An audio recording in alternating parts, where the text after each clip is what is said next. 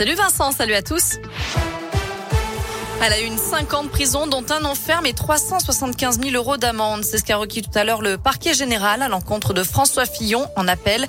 L'ancien Premier ministre est jugé pour des soupçons d'emploi fictif de son épouse. L'accusation a également demandé 10 ans d'inéligibilité. Quant à Pénélope Fillon, il a été demandé 2 ans de prison avec sursis, 100 000 euros d'amende et 2 ans d'inéligibilité. L'inquiétude autour du variant Omicron, plus encore que le Delta, qualifié d'inquiétant pour l'Organisation mondiale de la santé. En France, une petite dizaine de cas suspects ont été détectés selon le ministère de la Santé. Plusieurs pays, dont l'Australie, ont décidé de fermer leurs frontières aux étrangers jusqu'à nouvel ordre. Et l'Espagne a un cas qui a été confirmé aujourd'hui. Dans ce contexte, le dépistage réactif dans les écoles françaises est généralisé à partir de ce lundi. Un protocole qui permet de tester l'ensemble d'une classe de primaire lorsqu'un cas de Covid est détecté. Ceux qui sont négatifs peuvent ensuite retourner en classe.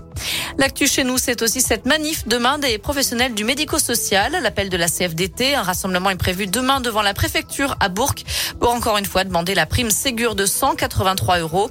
Le syndicat a également préparé des cartes afin que chacun transmette ses vœux au Père Noël.